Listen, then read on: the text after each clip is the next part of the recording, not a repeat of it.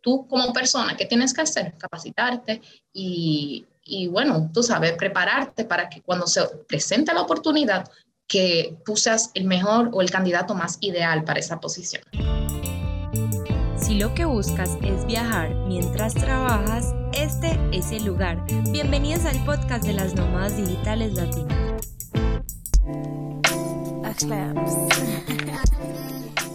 Bienvenida a un nuevo episodio de las Nómadas Digitales Latinas, donde contamos historias de mujeres que se lanzaron a viajar mientras trabajan desde su computador. Estoy súper emocionada porque las invitadas que vienen a continuación están muy top y hoy no va a ser la excepción. Muchos de ustedes me han preguntado sobre el tema de las asistentes virtuales y yo con todo el amor del mundo les digo que esa no es mi experticia, pero ustedes saben que por eso tenemos este podcast y precisamente acá tenemos una invitada, así que Julia, bienvenida.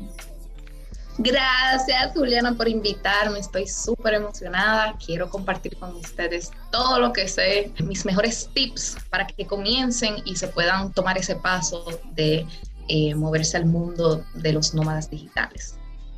Antes que nada, me gustaría empezar con toda la historia que tienes detrás y es decir, cómo pasaste de ese trabajo normal a el trabajo remoto y ahí tal vez al nomadismo digital. Claro, bueno, para comenzar, mi historia es un poquito caótica porque comenzó en plena pandemia y comenzó como algo temporal. Te voy a dar un poco de contexto. Yo soy graduada de la carrera de Administración de Empresas Turísticas y me encontraba trabajando en hoteles. Eso era lo mío. Nadie me podía convencer que de lo contrario, que había otra mejor carrera. No, no, no. Pero siempre me ha gustado viajar mucho y elegí mi carrera basándome en eso. Eh, justamente pre-pandemia me encontraba en Marruecos trabajando en un hotel como coordinadora de alimentos y bebidas. Pero para no alargarte mucho la historia, llegó la pandemia y bueno, eh, los hoteles fueron los primeros negocios que, cerraron. Entonces me encontré eh, en un país extraño, no podía regresar a mi, país. Básicamente me estaba volviendo loca. Eh, ahí fue que decidí buscar un trabajo virtual, a ver ahí, tú sabes, mientras tanto, en lo que se resolvía el asunto. No sé si recuerdas, eh, Juliana, que durante la pandemia en las noticias siempre decían que pronto iba a terminar, que que ya casi, pero siempre se alargó y se alargó el asunto. Entonces, lo que hice fue que me puse a buscar mucha información en línea sobre trabajos que, se pudieran realizar remoto y me topé con la transcripción de audios a textos. Ese fue mi primer trabajo en línea. Eh, me certifiqué con un curso eh, y de una vez me puse a buscar trabajo. Obviamente en todos lados me rechazaban por la falta de experiencia, etcétera, pero llegué a una empresa que me pagaba 15 centavos de dólar por minuto transcrito y ahí fue que comencé. Em, honestamente era un trabajo súper agotador porque los audios eran, no eran divertidos, eran lecturas universitarias o temas médicos con palabras complejas y bueno, el hecho que dije, no, no, tiene que haber algo más allá afuera, algo que, vaya más conmigo, conmigo, ¿sabes? Entonces de ahí, eh, no te voy a decir que, encontré la gloria, no, seguí tropezando, abrí una tienda de e-commerce que fracasó, pero mira, nunca me rendí. Eh, lo, lo que yo más tenía era tiempo para, no desperdiciar, pero para dedicarle a esto en esa época y para no volverme loca, tú sabes, durante esa pandemia. Eh, y de ahí fue que llegué al tema de asistente virtual. Yo pensé, debe de haber personas con tiendas de e-commerce que necesiten ayuda. Y ya que yo tenía todo ese conocimiento que había aplicado en mi propia tienda, aunque haya fracasado, ahí fue que comencé a trabajar como asistente virtual especializada en e-commerce. Súper. Esto, ahí mencionas una palabra que es precisamente la que quiero que tengamos como referente durante toda la conversación y es el tema de la asistencia virtual. Para muchas será algo claro, para otras será una incógnita, pero quisiera que en tus palabras nos definieras un poco qué es un asistente virtual y tal vez qué tareas tiene. Claro. Bueno, eh, un asistente virtual, en palabras simples, lo más llana posible, es una persona que ayuda, que asiste, eh, mayormente en temas administrativos y de servicio al cliente a una empresa o puede ser a un emprendedor. Algo así como si fuera un secretario, una secretaria, pero que lo hace de forma remota, sin tener que ir a una oficina. Pero para lograr el éxito, Juliana, siempre, siempre recomiendo que elijan un nicho, que se especialicen para cubrir las necesidades de esa empresa que están buscando ayuda. Eso me lleva básicamente a la siguiente parte de la conversación y es que hay algo que he estado promoviendo en la última etapa, en este último mes, es el tema de la especialización. Y es que hay un libro que me encanta y se llama So Good That They Can Ignore You y él eh, se llama Car Newport, se los recomiendo demasiado porque habla precisamente de que cuando uno empieza a vivir de sus pasiones, no todas las pasiones son rentables. Y como no todas las pasiones son rentables, hay que ir definiendo en qué podemos volvernos buenos y eso precisamente es lo que habla, que uno puede vivir de hábitos y de aprendizajes que los va masterizando y vas buscando habilidades que te hagan única e irrepetible. Y eso me lleva a preguntarte en esta parte, ¿qué ventajas has visto tú de tener una habilidad única o una especialización en tu nicho? Puede ser a nivel monetario, puede ser como persona. Sí, mira, al especializarte yo he visto que las empresas te toman más en serio. Cuando tú te especializas, sabes exactamente lo que tienes que hacer y cómo hacerlo, ya que tú estás enfocando tu energía en aprender eh, y desarrollar las habilidades dentro del nicho que hayas elegido. Esto a ti te da una ventaja superior a solo ser, por ejemplo, asistente virtual general, porque cabe mencionar que aparte de eso, hay muchas personas que son asistente virtual y ya, eh, no te destacas del montón y, no se visualiza con claridad los servicios que, que, tú ofreces, porque un empleado no te va a contratar porque tú eres tú, no, te va a contratar por lo que tú le puedes aportar a ellos en su empresa, por la carga que tú le puedes aliviar, ¿me entiendes? Como que todo se basa, todo viene eh, a la raíz que es eh, tus habilidades, lo que tú sabes hacer. Y sobre todo también el resultado que le vas a llevar a, esa claro, muy importante. Porque tienes que llevarle resultados, eh, tienes que no, no garantizar, pero de algún modo ser una ayuda que no sea como una carga para la empresa, más bien que sea como alguien que le vaya a aliviar el peso. Y en, ese, y en ese punto me gusta siempre recordar el tema de que hay que ponerse en los zapatos del otro, ¿no? Entonces uno cuando es empleado muchas veces no entiende ese peso, pero cuando tú ya tienes un, em, cuando tú ya tienes un emprendimiento, te das cuenta la importancia de que la gente cumpla tal vez su función. Y si al fin y al cabo alguien te contrata como asistente virtual o en mi caso como social media manager, es para que tú soluciones y no problemas. Ese es como algo que uno se debe tatuar en la mente y es dar soluciones, no problemas. Claro, claro, hay que buscarle la vuelta, hay que hacer, mira, para hacer, eh, trabajar, oye, tanto físico como virtual, tú tienes que tener una, tienes que ser proactivo, tú no puedes siempre mirar, eh, antes de llevar el problema, o sea, eso ya sería lo último, cuando ya no encuentres como solución. Pero lo primero que tú tienes que hacer es eso, como que buscar las opciones que hay y llegar, llevarle al empleador, mira, está pasando esto y así se puede solucionar. Ahora dime tú cuál prefieres, ¿me entiendes? Porque también hay que, eh, si, si nos encontramos con un, obstáculo que no podemos resolver solos, siempre es eh, bueno pedir ayuda, pero siempre como que de la mejor, la mejor actitud, sí absolutamente.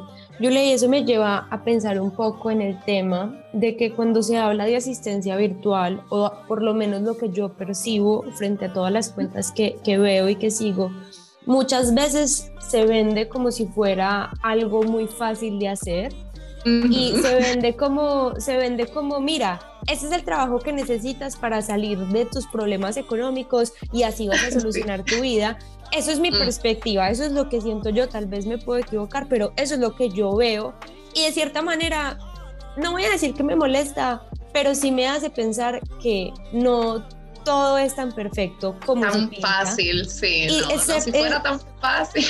Exactamente, y tan fácil porque cada trabajo remoto tiene su trabajo y su fuerza y su complique y eso es lo que a mí me gusta decir en este podcast, las cosas con la, o sea, sin pelos en la lengua y es que acá las cosas se trabajan y si tú estás buscando plata fácil, por acá no es.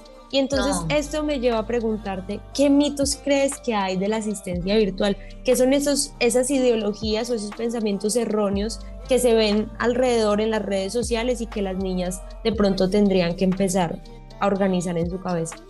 Sí, mira, muchas personas, que me he topado con muchas personas que piensan que este tipo de trabajo es una estafa, eh, pero te voy a explicar por qué.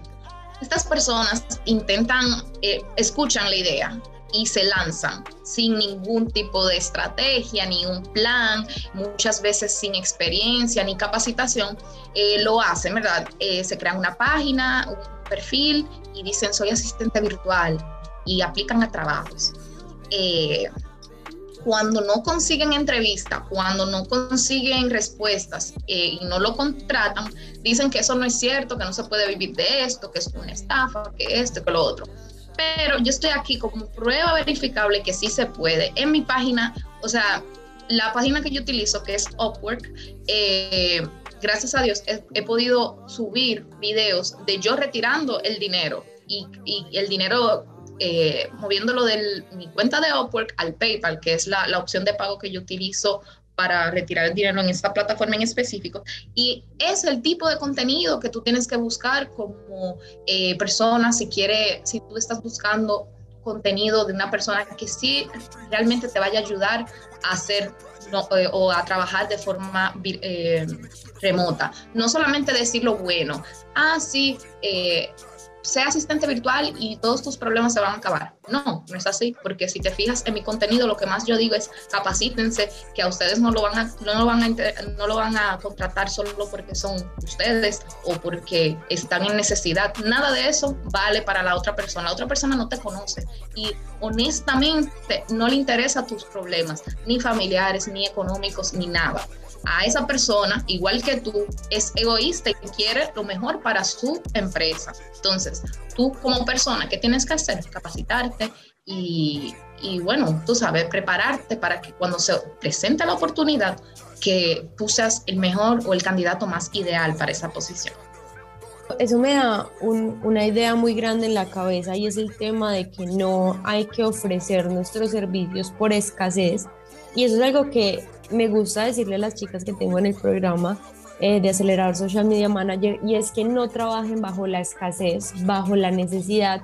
Y es el término de uno estar diciéndole a la gente, mira, es que tengo muchas necesidades, yo necesito este trabajo.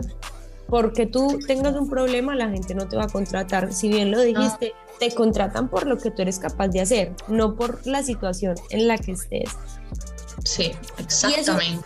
Y eso lo considero uno de los retos y me hace pensar qué, qué otra clase de retos tienen las asistentes virtuales en este mundo también, donde ahora todo el mundo quiere ser asistente virtual. Sí, este, este tema me encanta. Eh, yo te voy a mencionar dos retos eh, que tienen, que puede tener un asistente virtual, en sea cual sea el nicho que, que la persona elija para hacerlo, ¿ok? Está la comunicación y el manejo de herramientas. Y te la voy a explicar cada una por, separado. En cuanto a la comunicación con tu cliente, mira, es importante entender tus responsabilidades y aclarar procedimientos con tu empleador antes de tú hacer cualquier cosa. Eh, esto lo estoy diciendo cuando apenas comienzas. Sí, te pondré un caso en mi nicho que es del comercio en línea. Una de las tareas que yo realizo es eh, importar productos a la plataforma de Shopify, se llama así. Eh, yo sé hacer la acción de importar, esa es una parte. ¿okay? Ahora está otra, otro detalle que es eh, como el nombre del producto, la descripción, las fotos que se van a importar, etcétera esto yo no lo puedo hacer como, como a mí me, me venga en gana o como, como a mí me parezca más bonito. No, no, no, no. Esta decisión es de mi empleador y yo tengo que hacerlo al gusto de él o de ella, siguiendo eh, las pautas de su negocio, su branding y todo eso. Entonces, tener una buena comunicación con tu cliente es esencial. ¿ok? Y no te hace, muchas personas piensan que es una debilidad preguntar o, hablar con tu empleador y no, es todo lo contrario. Eso te hace ver una persona súper madura, te hace ver que tú eres profesional en lo que haces. Y muy importante que la opinión de tu empleador vale, porque esa es la única opinión que te tiene que importar a la hora de tú hacer cualquiera de, los trabajos. Ahora te voy a explicar lo, el manejo de herramientas o plataformas en esta era digital, ya sea cual sea, como te mencioné, el nicho que las personas elijan, necesitan conocer las plataformas que se utiliza en cada una. Por ejemplo, si tú te decides ser asistente virtual, vamos a decir, en el nicho de diseño gráfico, tú eres una persona creativa, te gusta diseñar, bueno, tienes que saber usar Canva, Photoshop, tienes que tener, siempre les digo, tienen que tener un portafolio de una muestra de tu trabajo estos, estos, estas muestras no tienen que ser de trabajos reales. Te puedes inventar, mira, estos son, este portafolio, esta carpeta son posts para, eh, te menciono ese nicho porque sé que, que tú, eres un social media manager. Perfecto. Eh, en este portafolio tú puedes eh, crear posts para una empresa de belleza, un post, unos posts de entrenamientos. dentro de tu propio eh, perfil, te vas diversificando. Entonces, cuando la persona entra a tu perfil, sea cual sea el negocio que tiene, puede ver tus habilidades y hasta qué alcance tienes en desarrollar una idea o en, sabes, como eh, todas las variaciones de eh, estilos que tú tienes. Es en el lado de, diseño gráfico. y esto te va a dar una gran ventaja para destacarte en tu especialidad. Sí. otro ejemplo es el nicho de marketing, saber analizar cada red social, lo que funciona en cada una, sus resultados, eso te hará único. Entonces, esos son las dos, los dos retos más grandes. Tienen que tener una buena comunicación con su cliente y saber utilizar las plataformas o herramientas que se utilizan en, en el nicho que hayan elegido y ser analíticos. Esa, esa, o sea, a pesar de que seas creativo en la profesión que tengas, sí hay que ser muy analítico frente al entorno que estoy trabajando. Y sobre todo siento yo que es también un poco ese análisis con el cliente también, ¿no? Porque dijiste algo importante y es la opinión de él es al final la única que te tiene que importar y por ende también hay que ir desde el principio analizando qué le gusta, qué no le gusta a esa persona y lo digo mucho desde el tema de la creación de contenido, porque acá jugamos con temas de percepciones. Y es el, es, el tema de que tú estás trabajando, creando contenido, y muchos de esos emprendedores no tienen ni siquiera una línea de branding, no tienen una, un concepto de lo que quieren. Y es ahí como ir entendiendo nosotros también cómo podemos ayudarle, darle una solución a esa persona y esa clase de cosas nos hace únicas es un valor añadido. Tú, si mira, si tú te especializas en eso de diseño, tómate un cursito de branding que se va más por el lado de marketing, pero eso, eso siempre te va a sumar. Nada de, de, las capacitaciones que tú tomas es como tirarlo a la basura. Yo estoy segura que de algo se te va a quedar y algo tú, en algún momento de tu vida, tú lo puedes aplicar en un, en un trabajo. ¿Sí me entiendes? Entonces, es importante que las personas no, no solamente se encierren y digan, no, solamente voy a hacer esto. No, no, no, no. Lo que más tú puedes hacer es demostrarle a tu empleador que tú tienes la, la mejor disposición para aprender, para ayudarlo a crecer en su negocio. Absolutamente. Me ha gustado mucho la conversación porque hemos estado hablando de tips, de cosas que tienes que tener en cuenta a la hora de ya tener un trabajo. Y si pasamos a la línea de pensar en esa persona que está especializándose, que apenas está aprendiendo, pero que no tiene su primer trabajo. ¿Tienes algún tip extra que le serviría a cualquier persona que esté buscando tener un trabajo remoto para aplicar? Claro que sí, claro que sí. Miren, chicas y chicos que, que quieran conseguir un trabajo de, de asistente virtual, créanme cuando les digo que mientras más específicos sean con los servicios que ofrezcan, más fácil van a encontrar y atraer, muy importante, al cliente que los está buscando.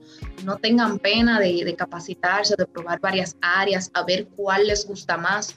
Eh, como dicen, el saber es poder y como mencioné anteriormente, el conocimiento nunca les va a pesar. En cambio, esto te puede abrir muchísimas puertas. En tus perfiles de freelance siempre coloca en las descripciones, eh, estos son mis servicios y lo coloca aquí, diseño de post, manejo de redes, etcétera, respondo correos, eh, creo calendario, lo que el sea, cual sea el servicio que tú quieras ofrecer, tú lo colocas. Por más estúpido que tú pienses que sea, puede ser que hay una persona que esté buscando eso. Y como los perfiles de freelance son motores de búsqueda, tú colocando esas palabras en tu perfil te va a ayudar a ser descubierto por, eh, por ese empleador que te está buscando. Julia, mil gracias. No sabes para mí lo mind blowing que ha sido esa entrevista contigo porque tienes conocimiento para dar y estoy segura que no solamente a mí, sino a muchas chicas y chicos, como dijiste, que están escuchando este podcast en este momento, de verdad les estás dando como una apertura de 360 grados de lo que tienen que hacer. Y sobre todo recordarles que nada es fácil en la vida, siempre hay que tener un plan. Nunca piensen las cosas como, ay, me voy a tirar y voy a ser asistente virtual o voy a ser social media manager o voy a hacer lo que sea todo tiene que tener un plan y la planeación definitivamente hace la diferencia. Antes, que, antes de terminar, me gustaría preguntarte o pedirte más bien, me gustaría pedirte un tip o una recomendación o un mensaje que te salga del corazón para cualquier persona que te esté escuchando en este momento. Claro. Eh, bueno, primero lo primero, eh, a todos los oyentes, antes de ustedes tomar ese paso de ser nómada, viajar por el mundo, hacer todas esas cosas fabulosas y ricas que yo sé que mm, muchas veces nos ponemos limitantes, no, yo nunca voy a poder hacerlo. Sí, sí pueden, pero necesitan tener una fuente de ingreso para eh, poder sostener ese estilo de vida. Así que mi recomendación es que te traces una meta realística, eh, realística del proceso que, que debes atravesar desde elegir el nicho o el tipo de trabajo remoto que quieres ser, eso es lo primero, capacitarte de ser necesario si no tienes las habilidades desarrolladas y si ya la tienes, pues mucho mejor, eh, y aplicar a trabajos para que cuando tengas tu empleo, entonces sí puedas dar ese paso y moverte por el mundo. Me encanta, muchísimas gracias y gracias a todos por estar acá, por escuchar y para mí es un honor siempre tenerlas acá. Recuerden que nos pueden encontrar en Instagram y en TikTok como arroba digitales latinas. Un placer volver a estar con ustedes. Chao, chao. Bye.